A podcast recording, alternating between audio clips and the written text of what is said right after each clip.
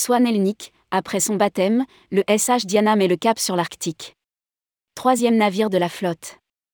Le troisième navire de la flotte de Swan Elnik, le SH Diana a mis le cap vers l'Arctique après la cérémonie de baptême qui a eu lieu à Amsterdam ce 4 mai 2023. Rédigé par Céline Imri le jeudi 4 mai 2023.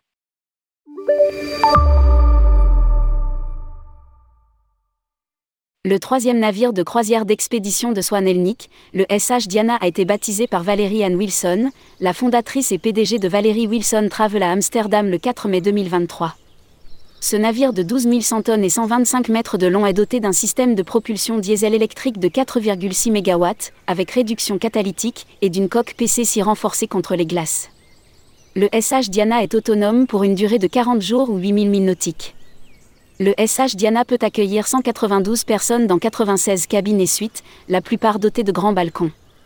À son bord, l'équipage compte 141 personnes.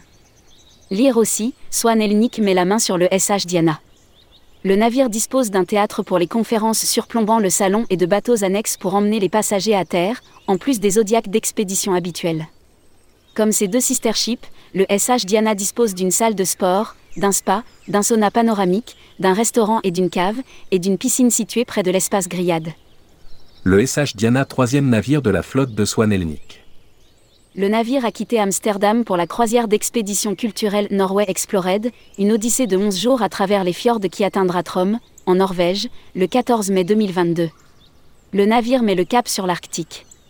André Azito, PDG de Swan Elnik, a ajouté.